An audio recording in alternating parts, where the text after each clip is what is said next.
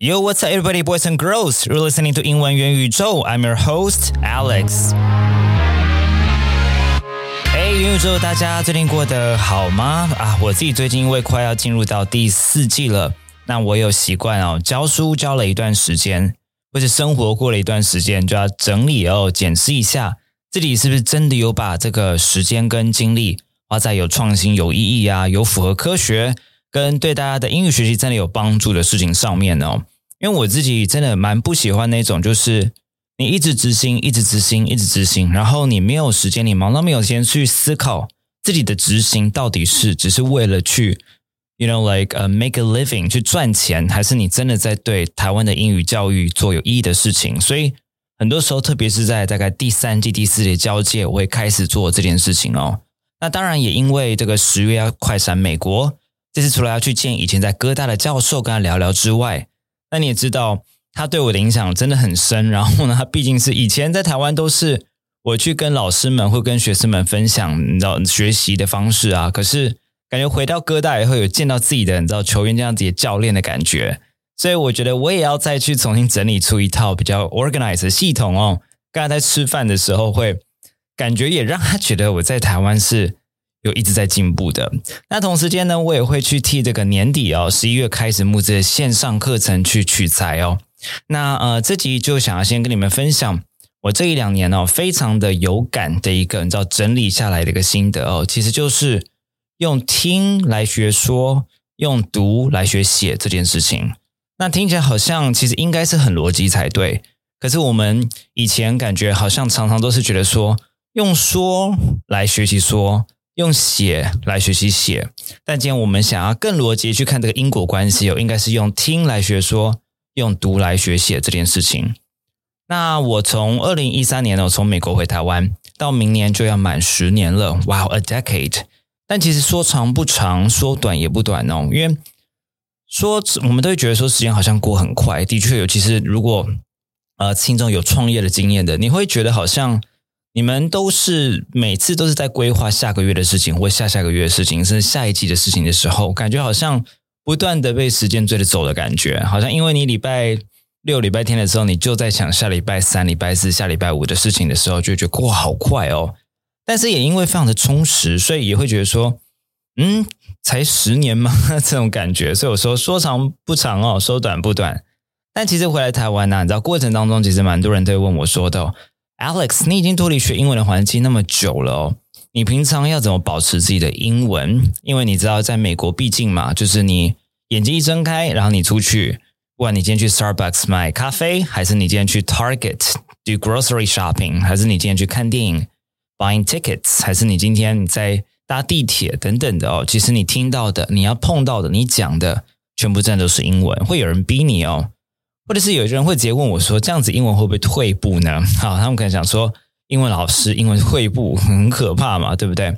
但我在这边正来跟大家分享的是哦，其实我觉得我的英文不但没有退步，而且还进步很多。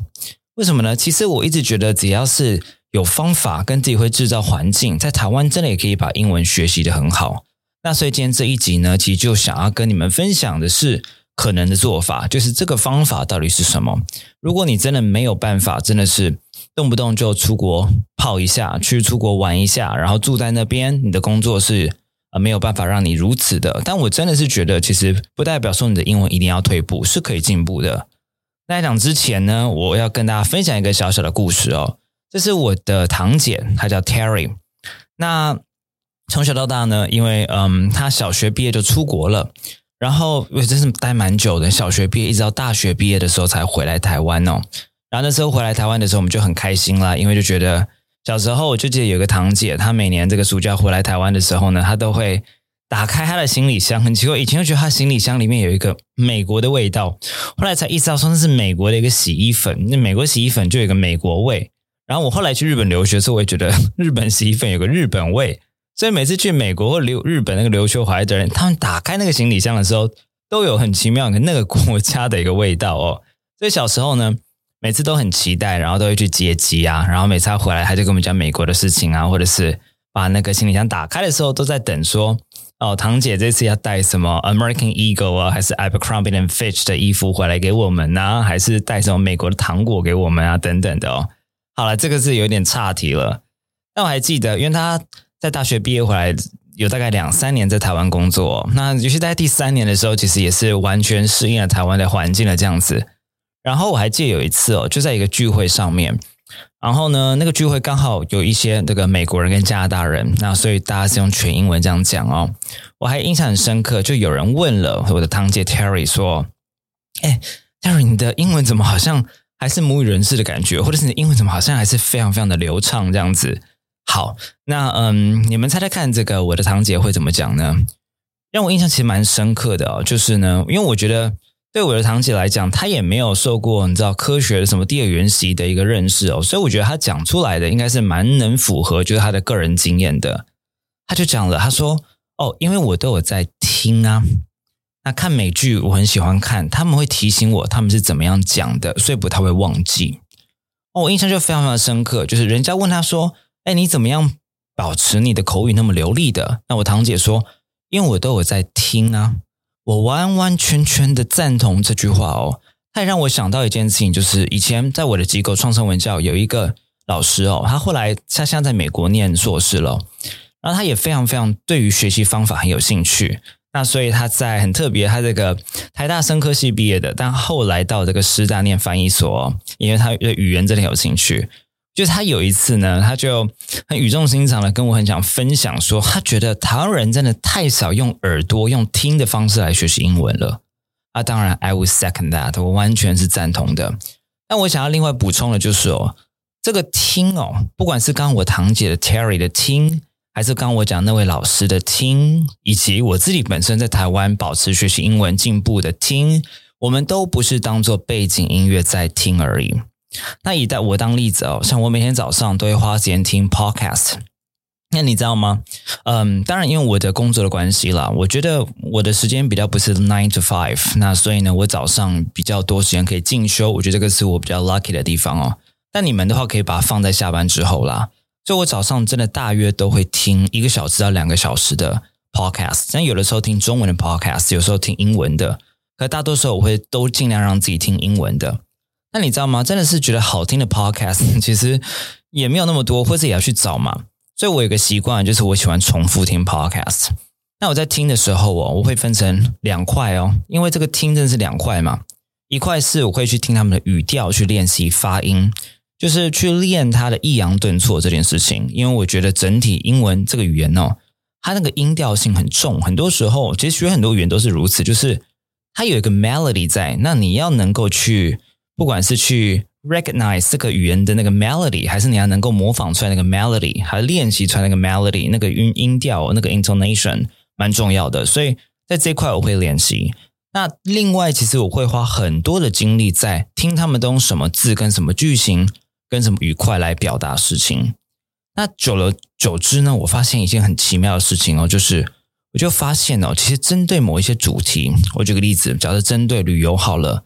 针对健身好了，针对谈论电影好了，针对谈论剧好了，或者谈谈论那个全球经济也好，或者股市也好，都可以哦。他们会提到的用字都是哪一些？非常非常有范围的，你不会不会是一个无限上纲的，你不会觉得说他今天谈股票好了，他会用这个五千个字来谈股票，不会耶。他们今天谈股票用的字可能就是那几百个。绕来绕去就是那几百个字，然后跟一些句型跟语块去结合在一起。每个人讲法基本上都是非常相似的。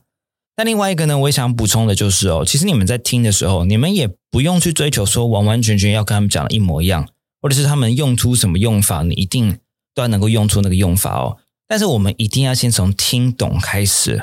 为什么呢？因为今天任何的 communication，很多人说哦，语言学习语言就是一个工具，就是一个 tool。这个 tool 是为了 communication。但我想要邀请大家去思考哦，沟通它其实不是你讲而已，不是你写而已。今天你要沟通能够顺畅，你一定要能够先听得懂。很多学生说啊，我想要练习英文的 small talk 的能力，我想要练习英文这个 you know 呃 daily conversations 的能力哦。但我说真的，这些 small talk，这一些 interaction。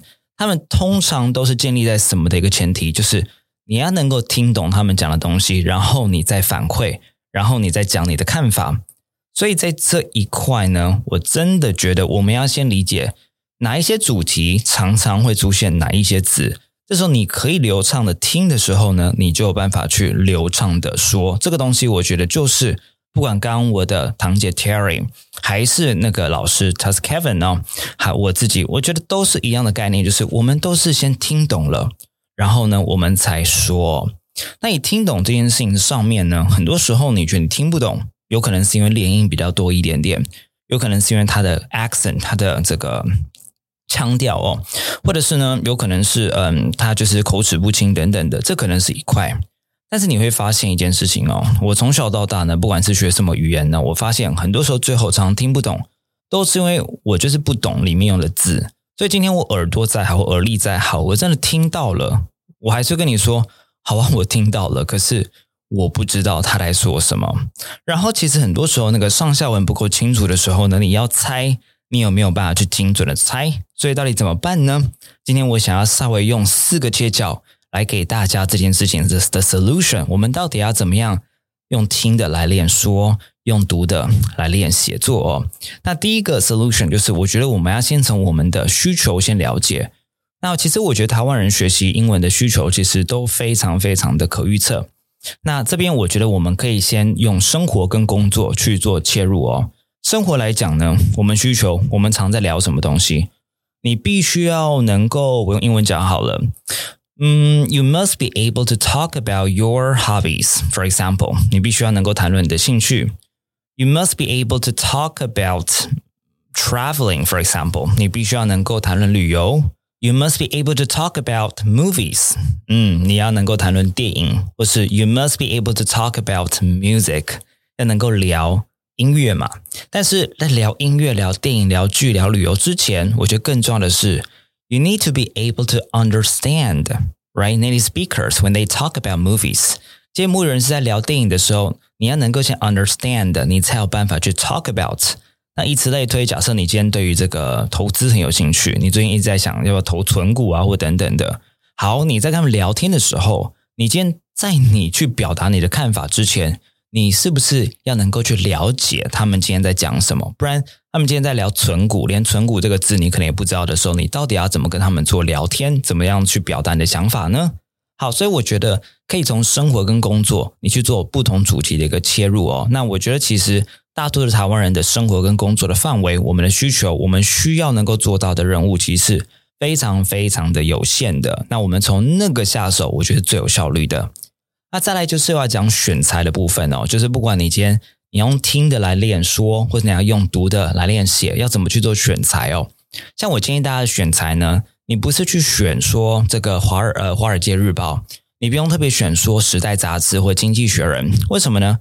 因为经济学人、华尔街日报这些里面的一个文体呢，你看了以后，你也不是用来把它讲出来的。你甚至是你看了以后，我说真的，你要把它写出来，这个距离还很远呢，对不对？所以说真的，我觉得就像你今天看中中文看金庸，你觉得看金庸你就可以写的跟金庸一样吗？如果你今天在练中文的写作的时候，或者是中文的表达的时候，今天是一个美国人、英国人，你会叫他念金庸吗？应该是不会的。你会教他念什么东西？如果你教他练超级超级口语的中文，去 D card，可能你会看到的这个中文比较口语，对不对？所以，相似在选材上面呢，我觉得像是，for example，Quora 就不错。Quora 这个 Q U O R A，它就是很多很多的美国人都会在上面问问题。然后呢，你如果有会员的话呢，他在 email 里头还推播相似的问题给你。自己不是这个 Quora 的业配哦，只是真的我会这样做。举个例子啊，前阵子呢，我就在这个 Quora 上面我就问了说，How do professors manage their time？好，教授们到底是怎么样去？管理他们的时间的，因为我觉得太神奇了。美国很多名校的教授，就是他们感觉好像一天有四十八小时，为什么同时可以做那么多事情？然后就有非常非常多人在回答啦。那我觉得很棒的点就是，你可以去感觉到，因为这样的一个聊天方式，这样的聊天内容就是平常你会用到的，所以你先在 Quora 上面看他们怎么写。How do professors manage their time？那未来假设我今天到了美国去，然后我碰到了哥大的好呃博士生或者是教授的时候，我跟他们聊这个主题的时候，我是不是就有我在 Quora 上面所读到的那些语料，它能够帮助我去讲话？所以 in a way，我就是用读的来练口说，我用 input 来练我的 output。但重点就是我的 input 的选材非常非常的重要，因为当今天我如果读的是什么《华尔街日报》，我读的是《时代》杂志，我读的是《纽约时报》那种超级新闻写作式的东西的时候，他完全没有办法去 guide、去 inform、去帮助我的表达，因为我不可能今天表达的时候，表达方式是那个文章的方式嘛。那有一个平台说那个平台呢，它争议很多，可是我跟你讲，它的语料也很好，叫 Twitter。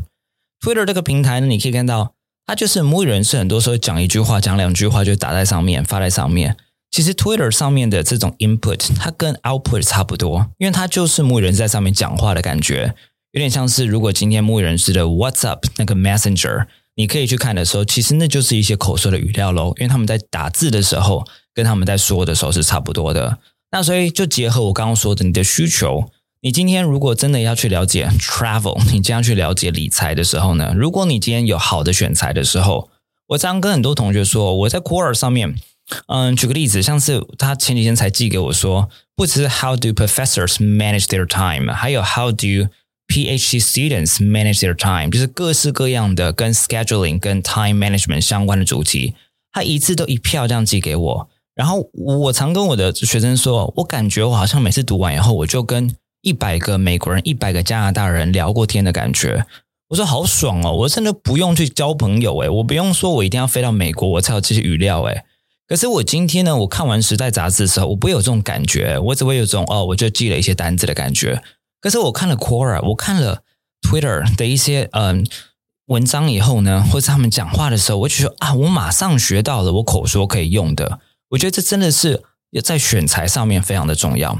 那再来就是学习方法喽。学习方法的话，我觉得我们就要从那个智慧去做切入哦。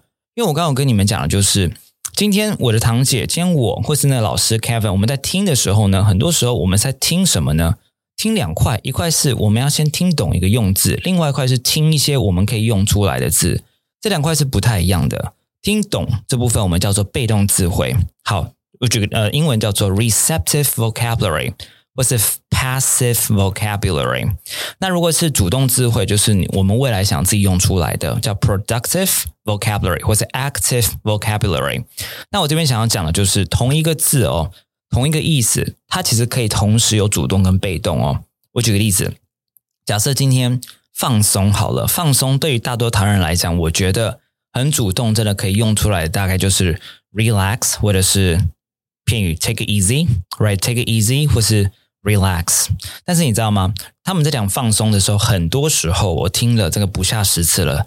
他们喜欢讲 decompressing，好，that is really decom decompressing，或是 so I can be decompressed。好，所以 decompressing 这个用法呢，我就觉得是大家的被动词汇。就是牧人是在聊 decompressing 的时候呢，你要知道他们讲放松，不然你就说好像压抑压什么东西，对不对？无法进行对话嘛？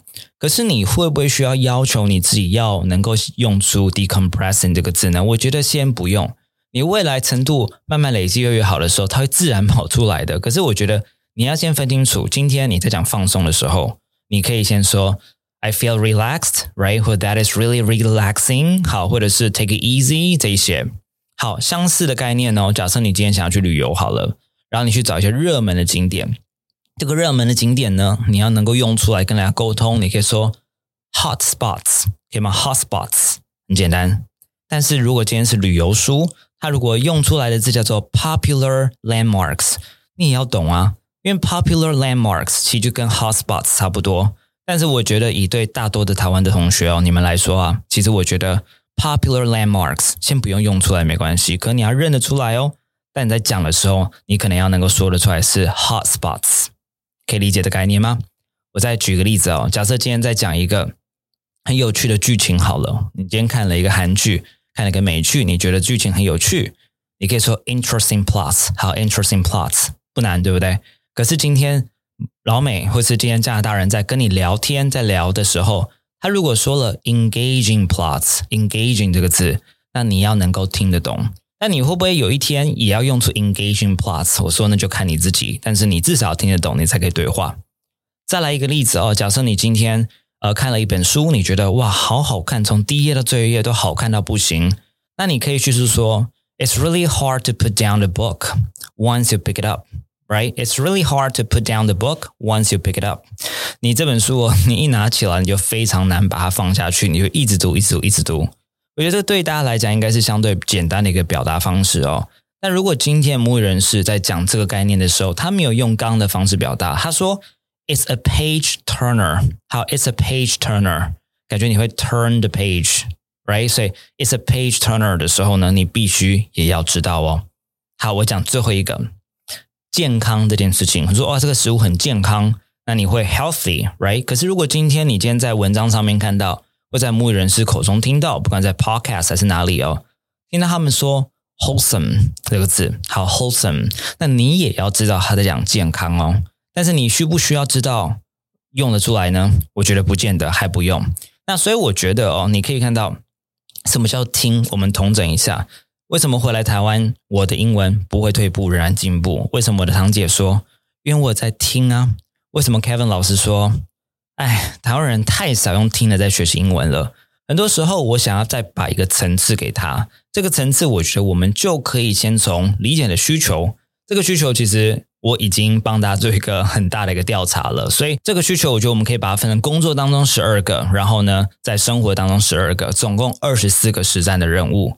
用这个方式去做切入，然后我们用对的方式、对的选材，然后将智慧去做分类。以后呢，我们再去练习。那我们有没有办法去将我们会的东西做在一起做表达？以及今天在这些被动智慧出现在他们的口说、他们的阅读的时候，我们有没有办法去理解？我觉得这个才是一个对的一个 cycle，就是从 understand 开始，然后再去 talk about。然后，when you talk about something，他们也会在回你。然后你要再 understand，然后你再 talk about something。然后你会很多时候发现，相似的主题出现的字都是 repeatedly，一直是一样的。那久了以后，我觉得很重要的一个 key word 就是，你未来在听任何主题、听英文的时候，你更能够去 make predictions，去预测、预期这个预测这个主题会在讲什么东西。那我觉得能够预测的时候，你才有办法真的去。流畅的听，然后再就是流畅的说。OK，那所以呢，我跟好学校合作了新的线上课程，就叫做王子源的 Can Do 英文沟通术哦。从听到说的二十四个实战任务，全部就是基于今天跟你们分享的这一个 reflection。我觉得这是一个所有台湾人都需要的一个课程，因为我们真的需要从听开始学习英文。尤其在台湾现在有那么多的剧，那么多的 podcast，这个听的资源其实很多。但是我觉得我们缺少的是怎么听这件事情，而且怎么听这件事情，不只是培养一个好的耳朵，你可以把很多连音听得清楚，很多不同的 accent 听得清楚。我觉得更需要理解说，从 understand 到 talk about 这个过程当中，我们到底需要什么样的一个智慧，我们需要怎么样的一个愉快，我们需要怎么样的一个英文能力，才有办法真的完成从 can't 你没有办法到 can 的。这一条路哦，那这个课程呢，即将在十一月开始募资啦。如果你想要用最低价入手这个课程，或想要更了解这个课程呢，我将一个问卷放在资讯处哦。那所以这边你们可以帮我填一下。那有兴趣的元宇宙同学，你就可以抢先卡位折扣。这个资讯我还没有 release 在很多地方，这边是元宇宙的一个独家哦。好了，希望你们喜欢今天的内容，那我们下一集见啦，拜拜。